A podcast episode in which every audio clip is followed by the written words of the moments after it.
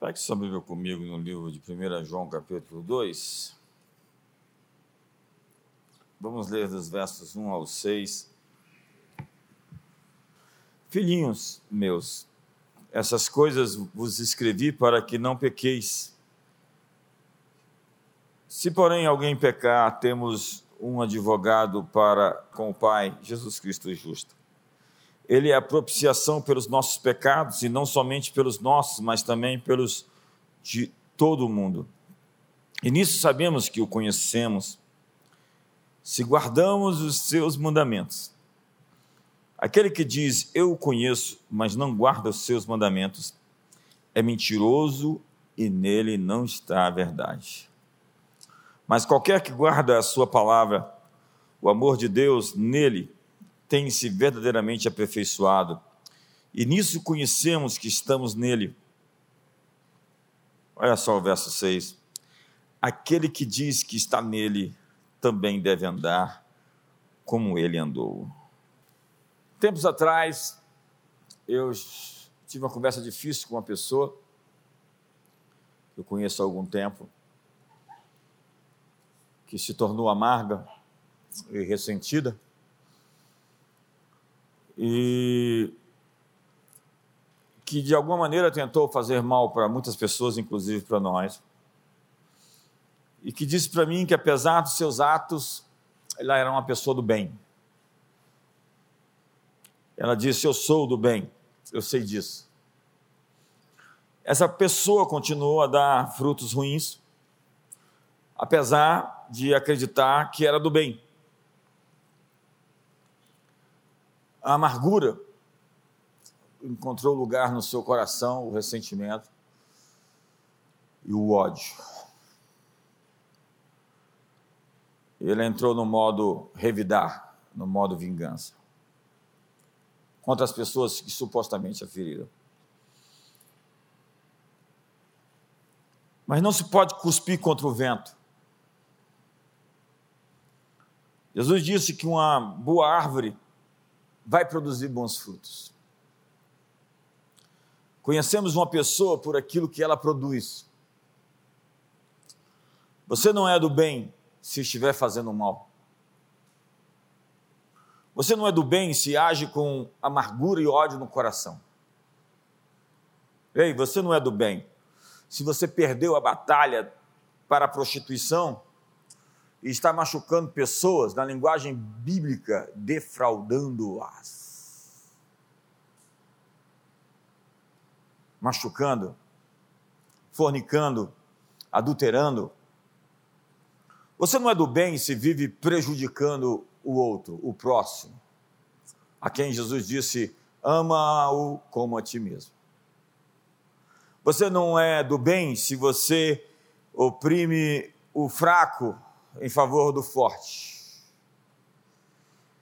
Se você difama, tira a boa fama das pessoas pelas costas, insinua, ou vende uma parte daquilo que você acredita ou ouviu como se fosse o todo. Você não é do bem se você distorce a natureza das coisas como elas foram criadas.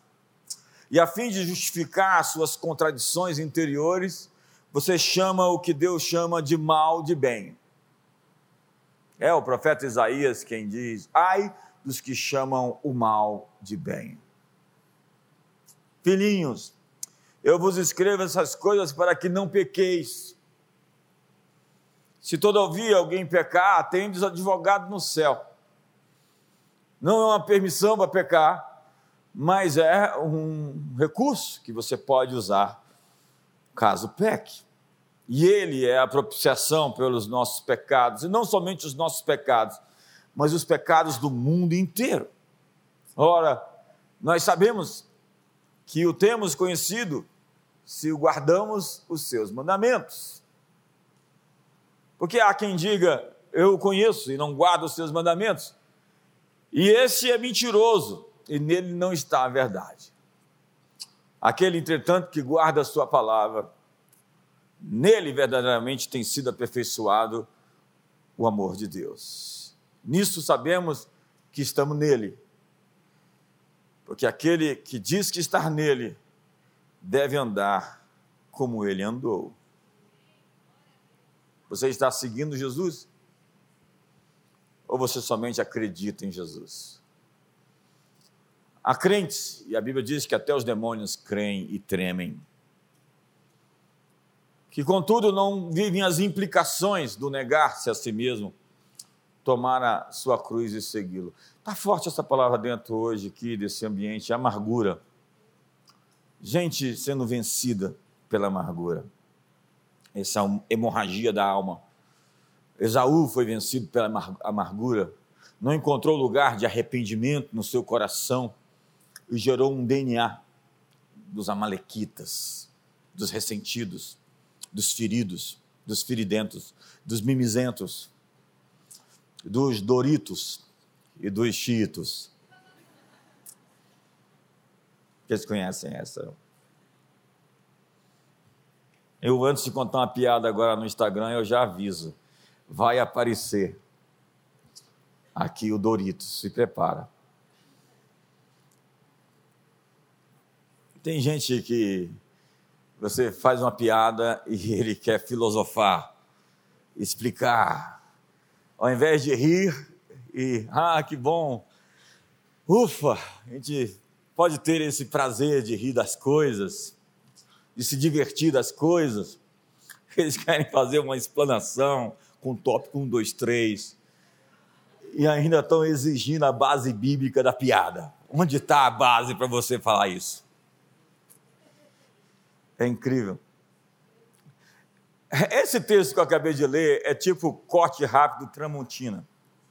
É um tipo sentença. Você diz que está em Jesus, você deve andar como ele andou. Diz a Bíblia em 2 Coríntios, examinai-vos a vós mesmos se realmente estáis na fé. Há pessoas hoje na internet que dizem não precisa de igreja para ser um cristão. É verdade isso? Eu sinto que você é analfabeto da Bíblia. A Bíblia diz: não deixando de congregar, como é costume de alguns, antes façamos administrações, porque o dia se aproxima. E todo o corpo unido, vinculado, junto por articulações, cresce o aumento que procede de Deus. A igreja é o lugar onde você é tratado uns aos outros. Essa expressão acontece 52 vezes, uns aos outros. Nós estamos sempre sendo treinados, equipados, até pelos defeitos dos irmãos que são uma lixa na nossa vida.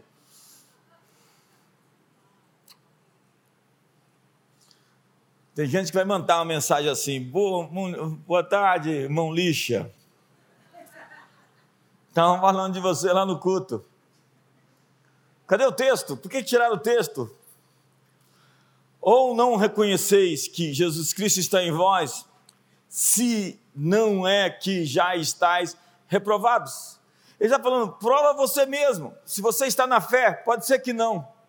Pode ser que você seja um, um desviado dentro da igreja. Há uma população enorme de desviados lá fora, de gente que tem motivos para se sentir ferido. Ei, deixa eu te contar a minha história para você saber se eu tenho motivos ou não para estar lá fora também. Ninguém passou sem ser ferido, ninguém passou sem ser machucado, ninguém aqui não tem uma história triste para contar. A diferença dos vencedores e dos derrotados é que os vencedores pegaram suas histórias tristes como plataformas para passar para a próxima fase, enquanto as vítimas ficaram presas dentro dessas feridas que eles tiveram e não conseguiram superar através do perdão, através do amor, através da remissão, ou simplesmente através do não vou falar mais sobre isso. Eu quero trazer à memória aquilo que me dá esperança. Disse a Bíblia: nem todo o que me diz Senhor, Senhor, entrará no reino dos céus, mas aquele que faz a vontade de meu Pai que está nos céus, porque tem gente que usa o nome de Deus como apelido, Senhor é apelido. Ei, quando eu falo Senhor Jesus, eu estou dizendo, você é o chefe. Quando eu chamo Deus de Senhor, eu estou dizendo, estou aos seus serviços. Quando eu digo Senhor, eu estou dizendo, estou pronto a obedecer. Aí chega o sujeito para mim e fala assim: vamos divorciar. Eu falo assim, mas como assim? Vamos divorciar. E, e o Senhor, cadê? Quantos estão comigo? Cadê o Senhor? Quantos tem o Senhor aqui? Alguns têm um Salvador, mas não tem um Senhor. Sem dizer que isso não vai funcionar. E Jesus disse: Você pode chamar Senhor, Senhor, mas o reino de Deus não é seu. Leiamos outra vez. Se todavia alguém pecar, temos advogado junto ao Pai, Jesus Cristo justo, e Ele é a propiciação pelos nossos pecados, e não somente pelos nossos próprios, mas ainda pelos do mundo inteiro. Nossos pecados foram expiados pelo sangue de Jesus. Não somente os nossos pecados, mas os pecados do mundo inteiro. O que passa então? A redenção objetivou todo o mundo pecador. Mas somente os que encontram nele o Redentor recebem o poder de se tornarem filhos da luz. Filhos da luz não andam na escuridão. Diga para o seu irmão isso.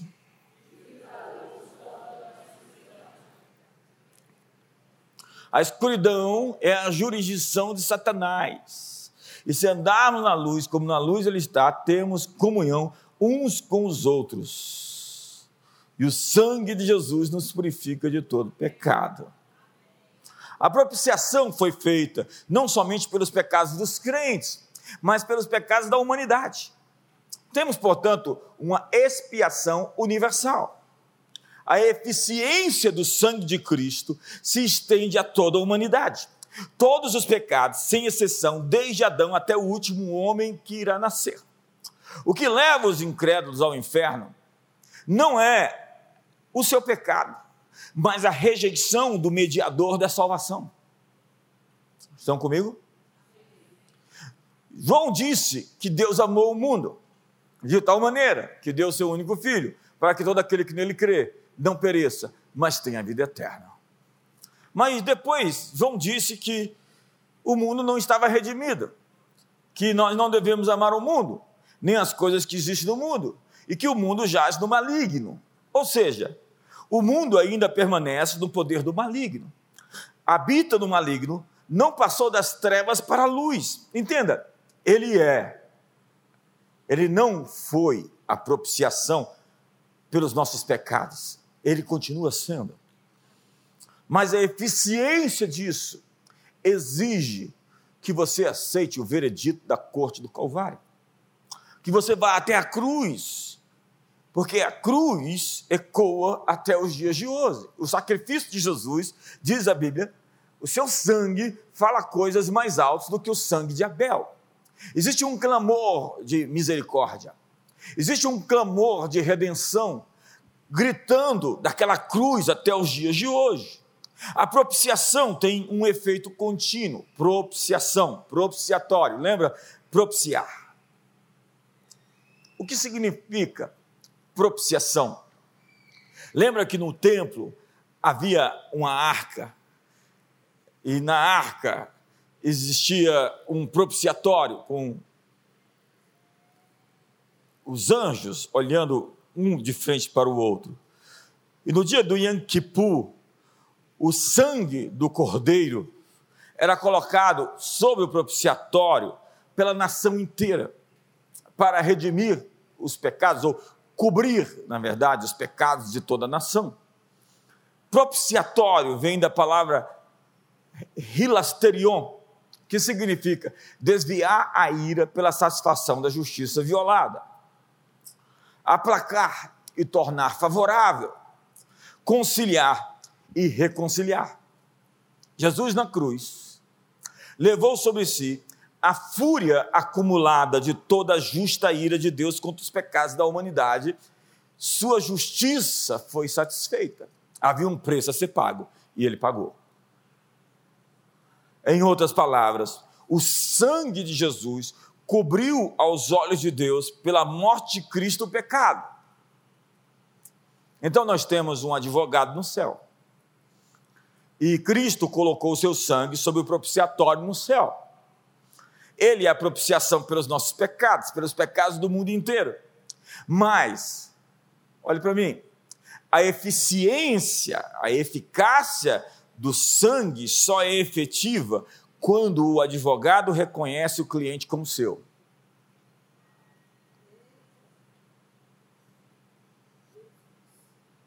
Tipo, eu aceito o caso dele. Ele veio até mim arrependido. E eu declaro ele inocente. Eu levo ele ao juiz. Ele pode levá-lo ao juiz e mostrar que este foi inocentado pelo sacrifício de si mesmo. O sangue de Jesus é suficiente, mas não eficaz para os não arrependidos. Quantos estão comigo aqui hoje? Por isso, esqueça o remorso.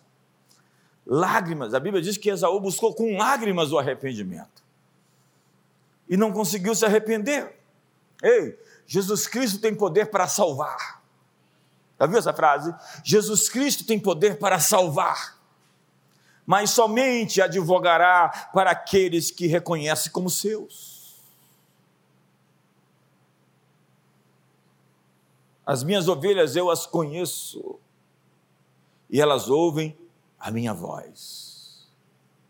Mas há pessoas que não vão ouvir a voz, porque anestesiaram seus nervos existenciais na linguagem bíblica, elas cauterizaram a sua consciência. É como uma consciência em ferro em brasas, uma consciência insensível. Insensível. Ficaram pedradas, petrificadas, endurecidas. Você conhece alguém assim? Alguém que já justificou o seu pecado e disse: é normal, é isso mesmo é desse jeito. Deus não, não me julgue. Agora a Bíblia não diz para você não julgar ninguém. A Bíblia só diz que com a mesma medida que você julgar, você vai ser julgado. Quantos estão comigo aqui? Jesus Cristo tem poder para salvar. E diz a Bíblia: assim, toda árvore boa produz bons frutos, porém a árvore má produz frutos maus. Não pode a árvore boa produzir frutos maus, nem a árvore má produzir frutos bons. Toda árvore que não produz bom fruto é cortada e lançada ao fogo. Assim, pois, pelos seus frutos os conhecereis. Eu vou repetir essa frase. Pelos seus frutos os conhecereis. A verdadeira doutrina de um homem está nas suas ações. Não vos enganeis. Sede, pois, praticantes da palavra e não somente ouvintes. Verso 21. Nem todo o que me diz Senhor, Senhor entrará no reino dos céus, mas aquele que faz a vontade de meu Pai que está nos céus. Muitos naquele dia hão de dizer-me: Senhor, Senhor Senhor, Senhor. Porventura não temos nós profetizado em teu nome, e em teu nome não expelimos demônios, e em teu nome não fizemos muitos milagres? Então lhes direi explicitamente: nunca vos conheci, apartai-vos de mim, os que praticais a iniquidade. Você já ouviu falar de pessoas que não conhecem a Deus, não é verdade? Pois é, nós temos um texto na Bíblia que fala de pessoas a quem Deus não conhece. Deus está dizendo: Eu não conheço você.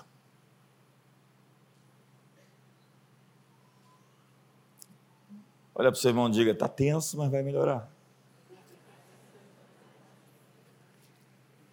Ei, ao crer em Jesus, sua vida muda. A palavra crer não é uma acepção mental, é uma adesão, um compromisso com. Pistes, pisteo significa crer em Jesus, um compromisso com Ele.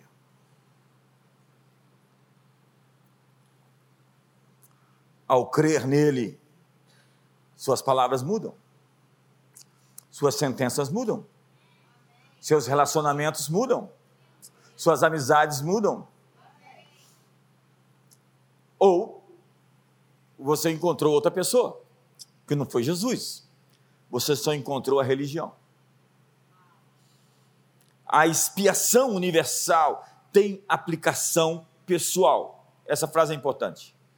Apesar de ser uma expiação feita para toda a humanidade, a aplicação dela é feita particularmente a cada pessoa que consegue se desvencilhar do ego, das justificativas, das desculpas e ir até a, até a cruz, se arrepender e receber a mais alta honraria, o mais alto benefício, o novo nascimento. Eu sei o dia que eu nasci de novo. Eu sei porque eu era um novo homem. Nicodemos, importa nascer outra vez. Como você sabe que nasceu de novo? Não dava a viver como vivia antes. Há crentes que precisam de uma experiência de salvação.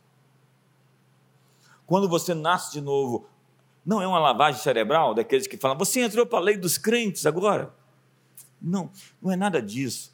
Algo dentro de você, uma chave, virou. Há uma luz dentro de você. A vida de Deus, o Espírito Santo mora dentro de você. Não, você não é do bem se continua fazendo o que é mal.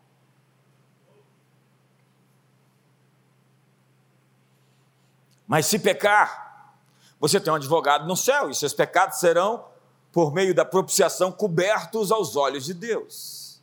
Toda a raça humana, em toda a extensão da sua existência no tempo, pode ir até o tribunal da cruz. Foi-nos aberto um caminho de arrependimento, onde a misericórdia triunfa sobre o juízo. Sim, aquele era um julgamento feito fora das portas.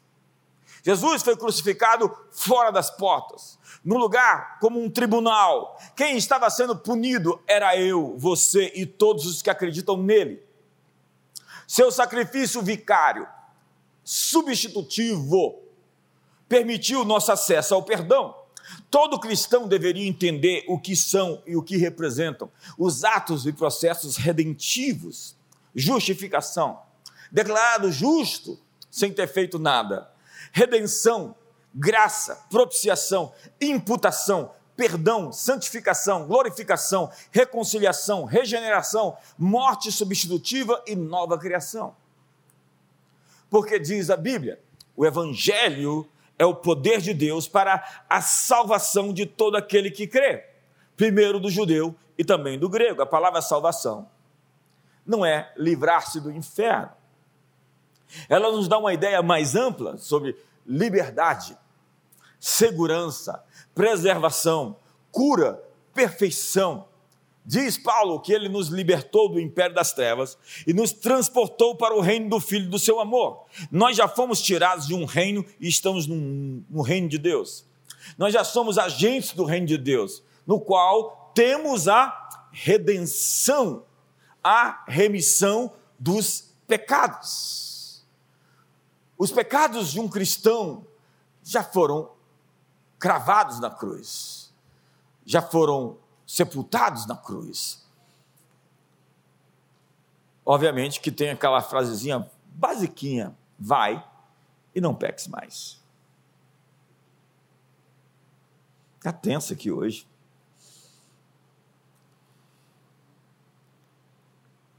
A palavra redenção era muito conhecida dos romanos,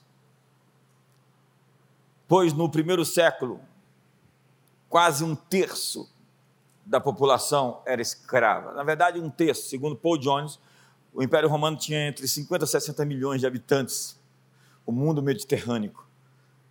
E um terço dessas pessoas foram feitas escravas porque perderam a guerra. E a Bíblia diz que nós éramos, por natureza, filhos da ira e escravos de Satanás. E a redenção vem do verbo lutror, que significa libertar condição de ser livre da escravidão. mediante o pagamento de um resgate.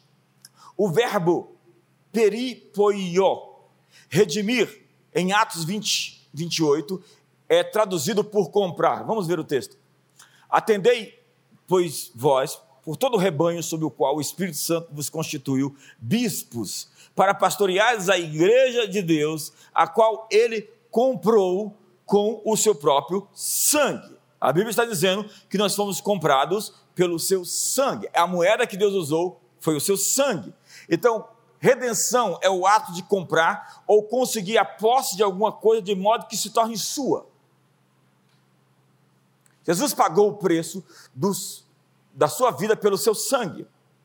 A, a outra palavra para redenção é agorazo, que significa ser liberto do mercado de escravos pelo pagamento de um resgate, outra vez o pagamento. Eu estava lá em Éfeso, a palavra, na verdade, é a cidade de Tussadase, onde, estão, onde está o cemitério arqueológico da antiga cidade de Éfeso. E havia uma rua com um mercado. E eles estavam fazendo Black Friday lá, vendendo almas humanas, corpos humanos, pessoas como escravas. Haviam ali as celas onde os escravos ficavam sem roupa para que as pessoas pudessem comprá-las. Esse é o mundo antigo. Este é o mundo pré-cristão. Este é o mundo primitivo. E a palavra redenção significava ser comprado do mercado de escravo para ser livre por o pagamento de um resgate, que foi o sangue de Jesus, segundo Apocalipse 5, que diz, entoavam um novo cântico, dizendo, digno és de tomar o livro e de abrir os selos, porque foste morto e com o teu sangue compraste para Deus, compraste com o teu sangue para Deus, os que procedem de toda tribo, língua, povo e nação. E por último, a palavra redenção em uma, um aumentativo é exo raso, que é a forma intensiva de agorazo, que significa a ação de ser retirado do mercado de escravos para nunca mais ser vendido como um escravo. Diz o texto que Cristo nos resgatou, nos resgatou, nos resgatou da maldição da lei, fazendo-se Ele próprio maldição em nosso lugar, porque está escrito: Maldito todo aquele que for pendurado no madeiro para que a bênção de Abraão chegasse aos gentios em Jesus Cristo, a fim de que recebêssemos pela fé o Espírito prometido. Fomos resgatados de toda maldição, fomos comprados de toda maldição. Você não precisa viver em maldição, você não precisa viver em doença e em miséria. Ele veio nos resgatar da maldição, da miséria, da doença e da morte. Paulo usa uma linguagem romana então, para descrever o que aconteceu na cruz, tendo cancelado o escrito de dívida, o escrito de dívida, digo meu, o escrito de dívida. O escrito de dívida é o dossiê de Satanás contra você. É a lista de todos os pecados que você cometeu até o dia de hoje. Todas as coisas que você fez erradas estão registradas. O diabo tem um documento para te acusar. E ele sabe muito bem o que você fez no verão passado.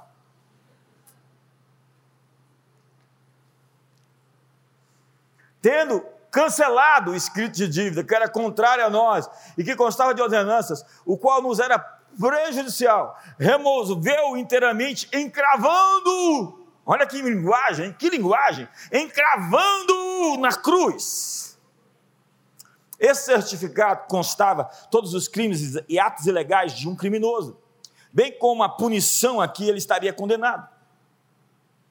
Esse escrito era um documento mantido até que o culpado cumprisse sua pena e pagasse pelo preço dos seus crimes constantes no certificado.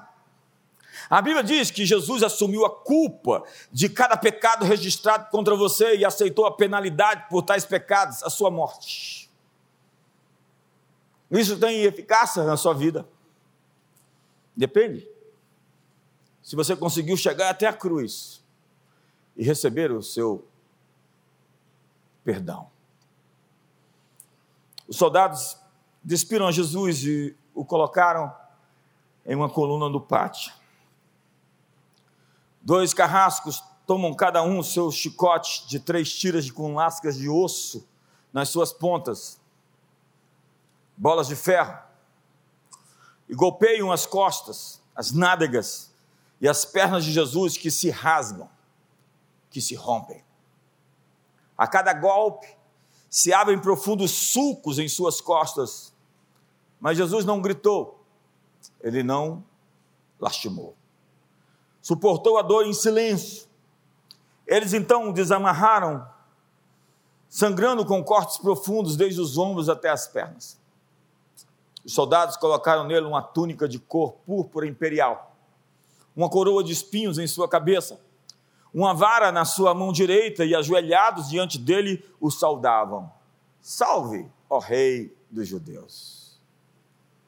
Sua cabeça inchada pelos agudos e longos espinhos fazia-o sangrar sem parar. Batiam em sua cabeça com um caniço, lhe arrancavam a barba, cuspiam em seu rosto e lhes bofeteavam, profundamente consternados pelo seu silêncio.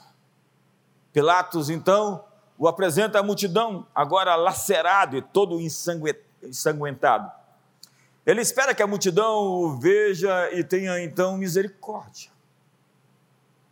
Pilatos diz: Eis o homem. O que se ouve é então um som abominável. Diz a multidão: crucifica-o. Crucifica-o. Pilatos diz: Eis o vosso rei. A multidão responde: Fora com ele. Fora com ele. Crucifica-o. Ora, o que ele fez? Crucifica-o. Repete a multidão: Crucificarei o rei de vocês. E os judeus respondem: Não temos outro rei senão a César. Isso era impensável. Pilatos pede uma bacia com água, lava suas mãos diante do povo e declara: Não sou culpado da morte desse homem inocente. A multidão enfurecida impreca: Caia sobre nós o seu sangue e sobre a cabeça de nossos filhos dilacerado, golpeado, e todo ensanguentado, ele parte pela via dolorosa.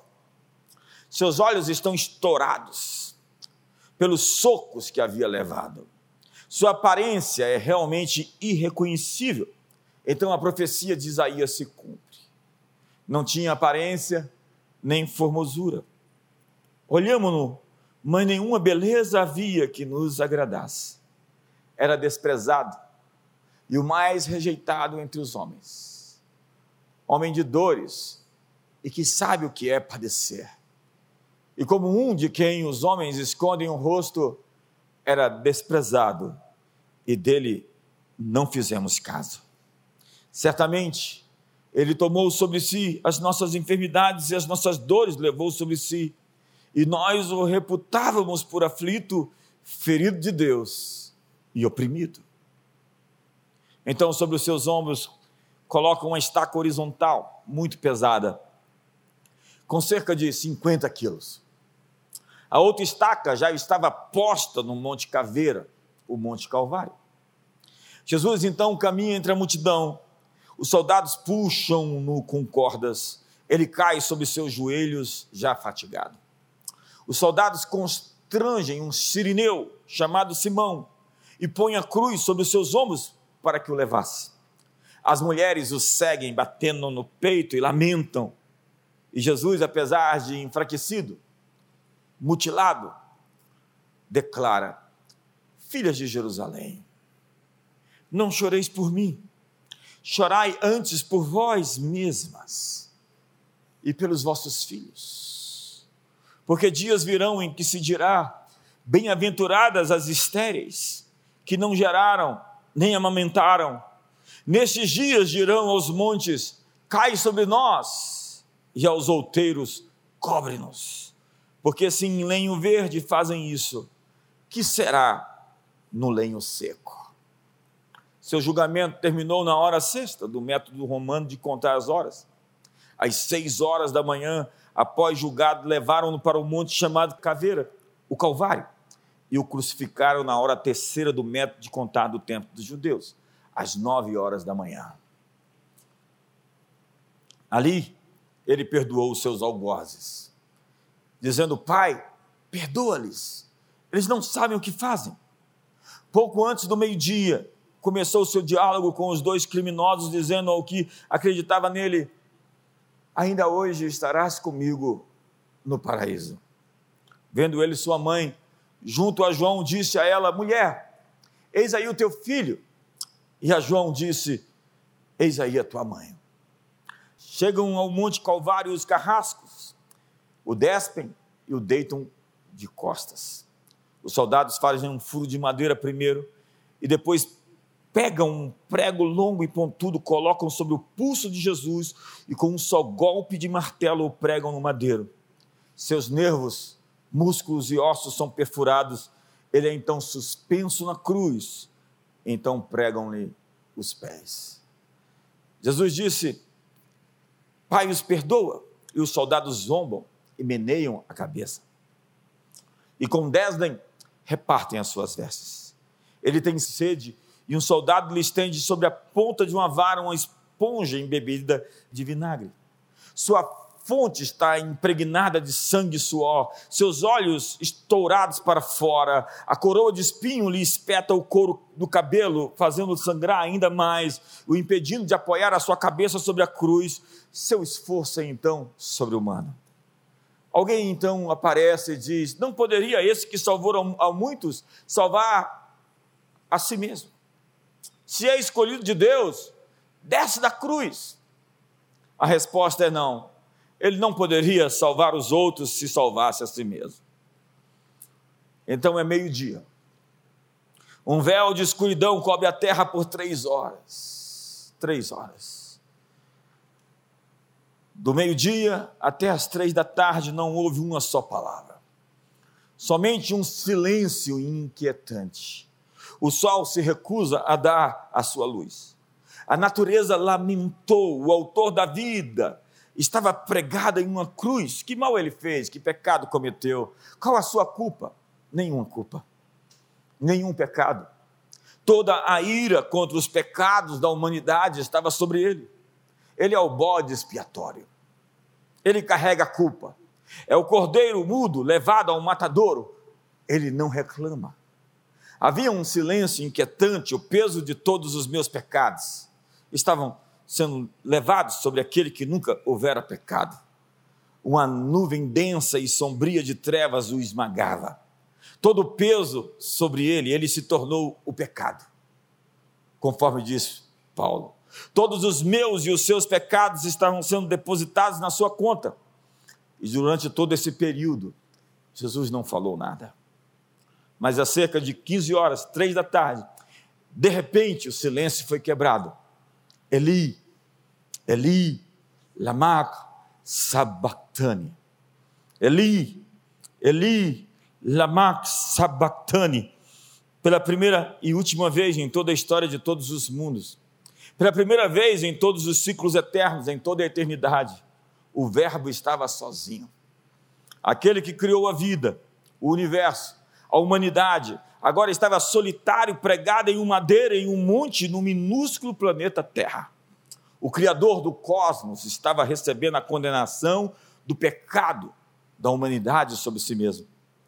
Como diz Isaías, todos nós andávamos desgarrados como ovelhas, cada um se desviava pelo caminho, mas o Senhor fez cair sobre ele, fez cair sobre ele a iniquidade de nós todos. Ele estava separado do Pai e grita angustiado por causa da inevitável separação entre Deus e o pecado. Sua justiça estava sendo feita, alguém tinha que pagar, e não havia anjos no céu, homens na terra, ninguém que cobrisse a brecha, por isso o meu próprio braço trouxe salvação. Ele mesmo pagou o preço por nós. Ele se sente totalmente desamparado e grita: Deus meu, Deus meu, por que me desamparastes? Porque se acham longe do meu salvamento as palavras do meu bramido. De, desde o início do, da humanidade até o fim da história, todos os pecados estavam sendo responsabilizados e ele estava sendo condenado por todos eles. Desde Adão até o último homem a nascer, tiveram seus pecados lançados na cruz. Ele recebeu a pena pelos nossos pecados, os pecados de todos os homens. Por juízo opressor foi arrebatado, e de sua linhagem quem dela cogitou, porquanto foi cortado da terra dos viventes. Por causa da transgressão do meu povo, ele foi ferido. Designaram a sepultura com os perversos, mas com o rico esteve na sua morte, posto que nunca fez injustiça, nem dolo algum se achou em sua boca. Todavia, ao Senhor agradou moê-lo, fazendo-o enfermar, quando der ele a sua alma como oferta pelo pecado.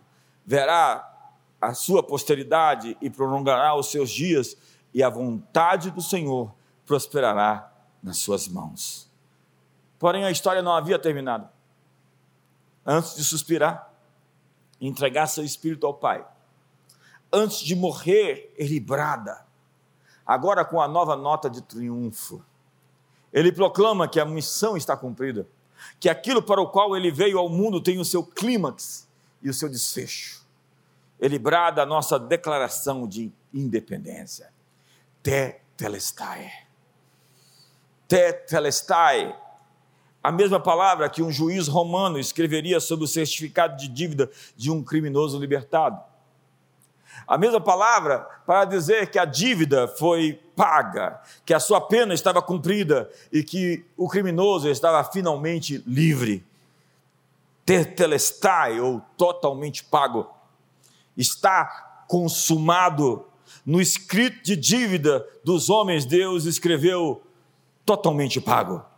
Na minha dívida e na sua dívida, Deus escreveu totalmente pago. Segundo Deus, segundo Paulo, Deus julgou os nossos pecados em Jesus.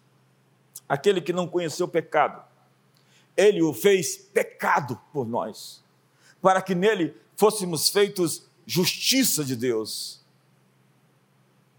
Há, porém, quem resista a essa sentença.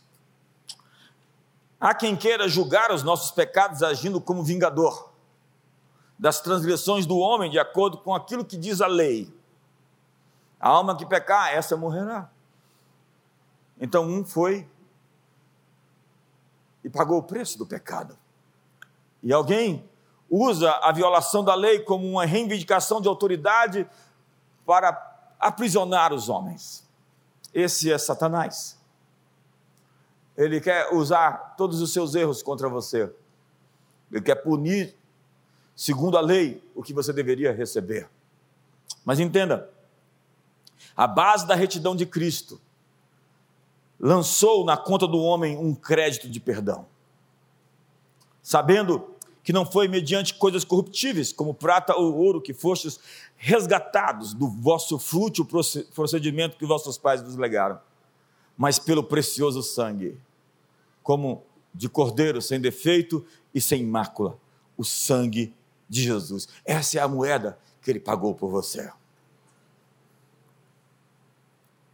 Os pactos antigos são como notas promissórias na mão do vingador. E ele chega com a nota promissória dizendo: você deve e você tem que pagar. Ele é um cobrador inescrupuloso que procura nos cobrar a mesma dívida mais de uma vez. Se nós não temos recibo, ele nos cobra a mesma dívida várias vezes até que alguém nos dá o recibo de quitação da dívida e diz: Você não tem que pagar mais por isso. Alguém pagou o preço por você. Você foi inocentado por alguém que se tornou culpado em seu lugar.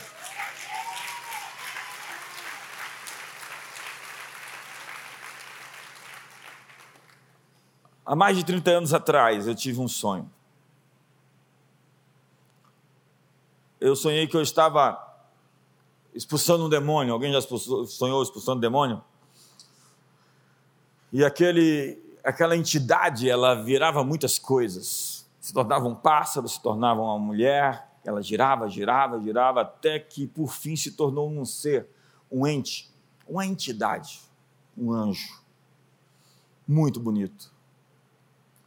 E olhava para aquele ser meio desconfiado, sabendo do texto que Satanás se transforma em anjos de luz. E ele me dizia: a sua vida foi avaliada em 300 milhões. E eu pensei, será então que no mercado de valores lá da Bolsa do Inferno eu estou avaliado em 300 mil? Eu falei, é. A minha resposta foi, mas você sabe quanto que ela vale? Ele me respondeu, sim, uma eternidade. E eu acordei. E eu estava tão cheio de Deus. A uns 10 metros de distância, quem chegasse perto de mim sabia que a atmosfera do céu me invadiu. Não foi dinheiro, não foi ouro, não foi prata que pagou o preço por mim. Eu imagino que depois de mais de 30 anos, 35 anos, quase, a minha cotação no inferno subiu bastante.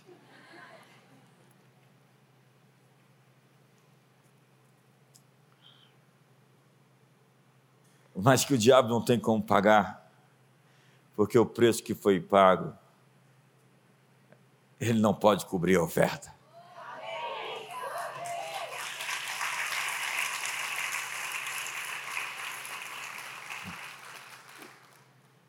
Senhoras e senhores, o sangue de Jesus tem poder. Jesus é poderoso para salvar todos aqueles que vão até Ele e que se mantêm nele e que afirmam que Ele é o Senhor e o seguem. Diz o autor de Hebreus: como escaparemos nós?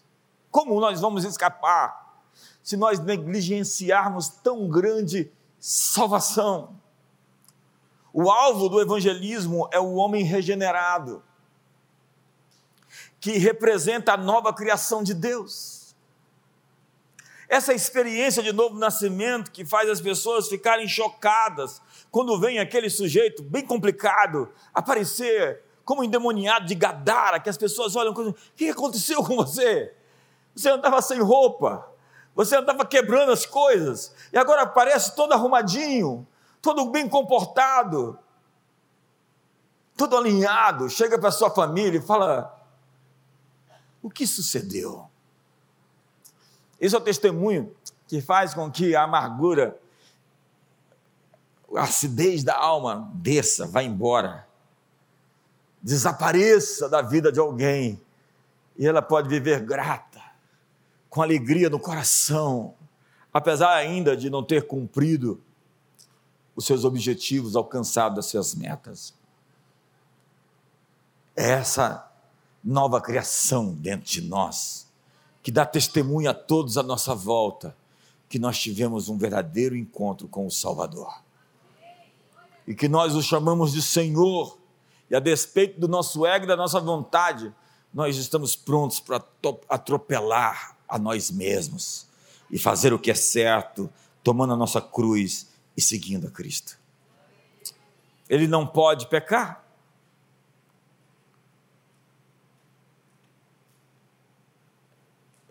Ele viveu sem erro, sem pecado, mas se tornou o pecado para que nós fôssemos feitos justos. Então a justiça de Deus não tem nada a ver com as minhas obras, eu sou incapaz de preencher o padrão. Eu sou incapaz de atravessar a ponte. O abismo é muito grande. Então ele, com a sua cruz, fez a ponte. Para que por mediante o seu sangue eu fosse aceito e recebido. Conforme o autor Hebreus diz, que ele nos abriu um novo e vivo caminho pelo seu sangue, além do véu, para que nós pudéssemos ser aceitos e recebidos pelo Pai. O novo homem regenerado, ele pode até pecar, mas não vive no pecado. Eu vou repetir isso. Ele pode até errar, mas ele não vive no erro. Essa é a prova definitiva de que alguém nasceu de novo. Conforme diz o apóstolo João, vocês são nascidos de Deus. Deus os guarda.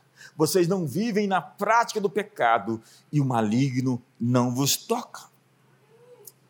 Esse novo homem, essa nova criação, é um testemunho para todos à sua volta, porque ele não foi vencido pelo mal em seu coração. Vou repetir isso: vencido pelo mal em seu coração. Nessa jornada de muitas décadas, eu tenho visto pessoas vencidas pelo mal. O mal conseguiu controlá-las. A amargura, o ressentimento e o ódio assumiram o controle. Gente que ficou com a cara de Satanás, porque aquele que é vencido pelo pecado se torna escravo do pecado. E a grande sentença é ficar parecido com um conquistador. Se Jesus te conquistou, você vai se parecer cada dia mais com Ele.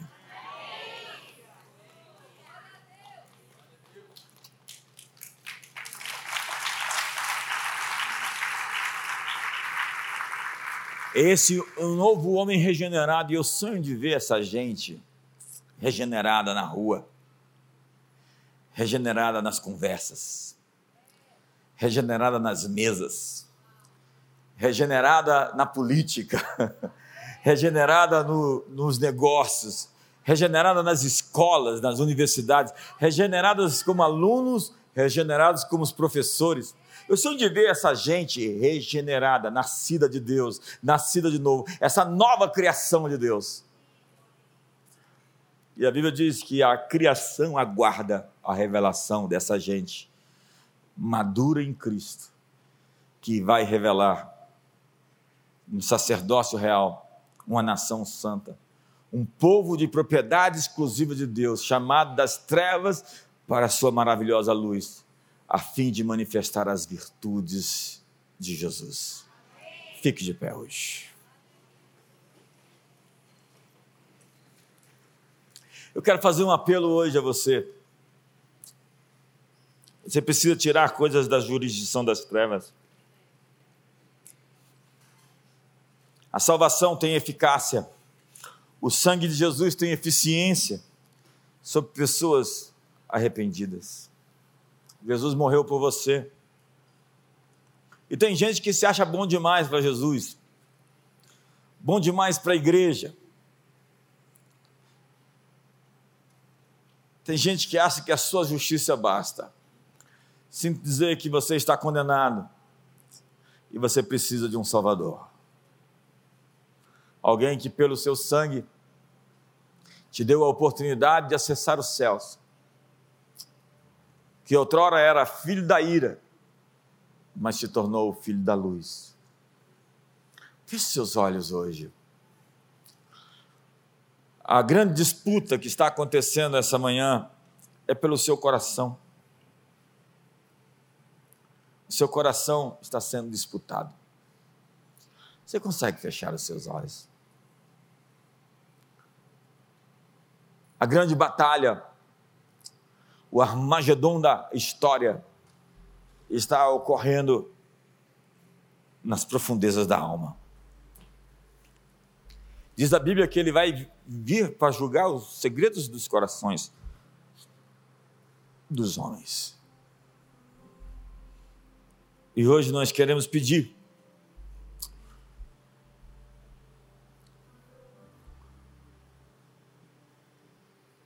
e invocar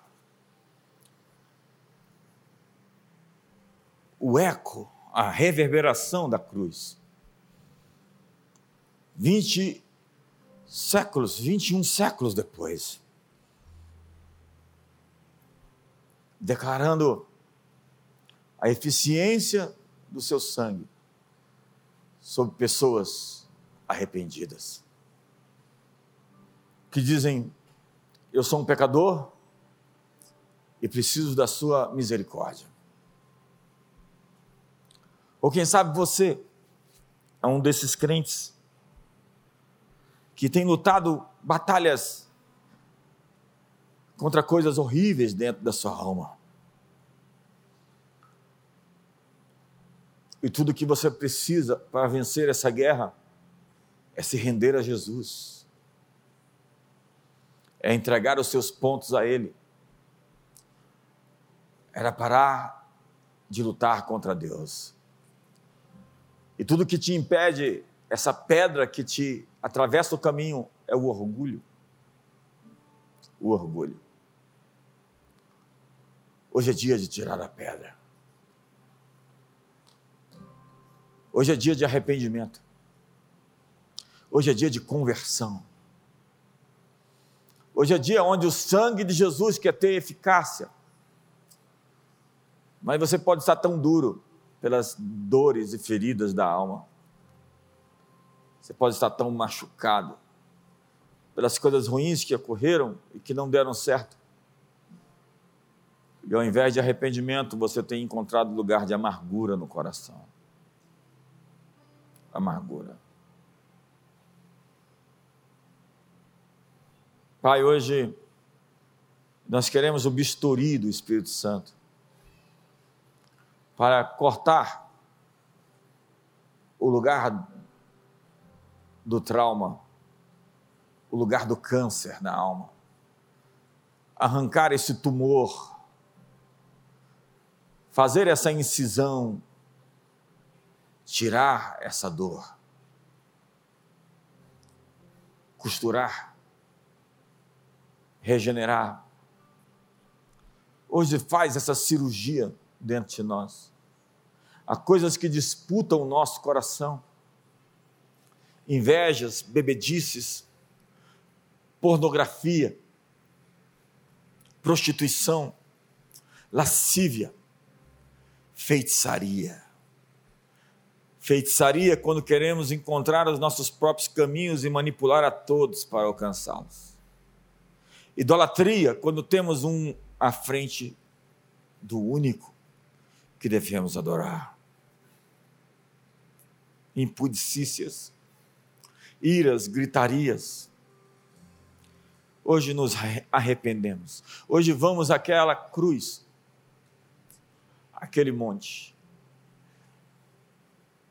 e nos prostramos no Calvário e recebemos o seu sangue purificador, o seu sangue redentor para nos tirar da escravidão de substâncias químicas, de remédios que nos dopam, que nos mantêm alienados da vida, de traumas não superados, de ressentimentos de falta de perdão, de amargura. Vamos de joelhos àquela cruz hoje. E vemos o teu corpo pendurado, onde o teu sangue aspergido, derramado, toca as nossas entranhas, toca as nossas feridas, as suas chagas nos sarão e redimem a nossa alma, e o seu sangue purifica a nossa consciência de obras mortas de velhas lembranças, velhos temores, velhos conflitos e nos desamarra, desfaz os nós, quebra os grilhões da nossa alma. As portas de bronze, os cadeados de ferro são abertos para que vivamos em liberdade, em gratidão, em adoração. Jesus, Tu és poderoso para salvar. E salva-nos de nós mesmos aqui essa manhã. Salva-nos do orgulho, da prepotência, da arrogância, da auto-justificação, da justiça própria, da alienação, da incapacidade de sentir, porque nos endurecemos ficamos tão pedrados que não queremos mais sofrer, então ficamos enraivecidos. E temos acusações, às vezes até contra ti, porque as coisas não funcionaram como gostaríamos, porque não deram certo como desejaríamos. Mas hoje nós te bendizemos e te exaltamos, e nós perdoamos os ofensores e nos perdoamos a nós mesmos. Nós aceitamos o teu sangue sobre nós e sobre a nossa casa, para que o anjo destruidor não entre em nossos lares. E declaramos a tua redenção, o teu resgate.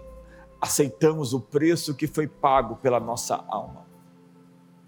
Aceitamos o teu sangue sobre as nossas vidas, nos cobrindo, nos guardando, nos redimindo, nos protegendo.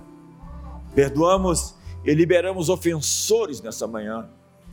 E aceitamos, ó Espírito Santo, a tua presença em nosso templo interior. Vem morar dentro de nós, habitar em nós e nos faz essa nova criação aos olhos de todos. Que todos vejam que fomos mudados.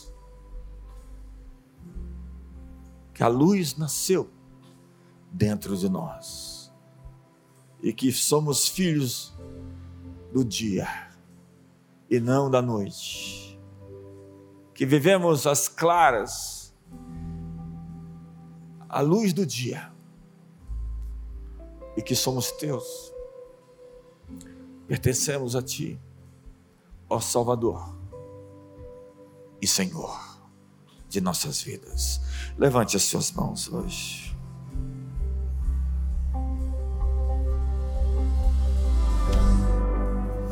O texto diz: Provai-vos a vós mesmos se estáis na fé. Nem todo que me diz Senhor, Senhor herdará o reino de Deus. Aquele que diz que está nele deve andar como ele andou. Então abraça a pessoa do seu lado e ore com ela por uma semana de revelação.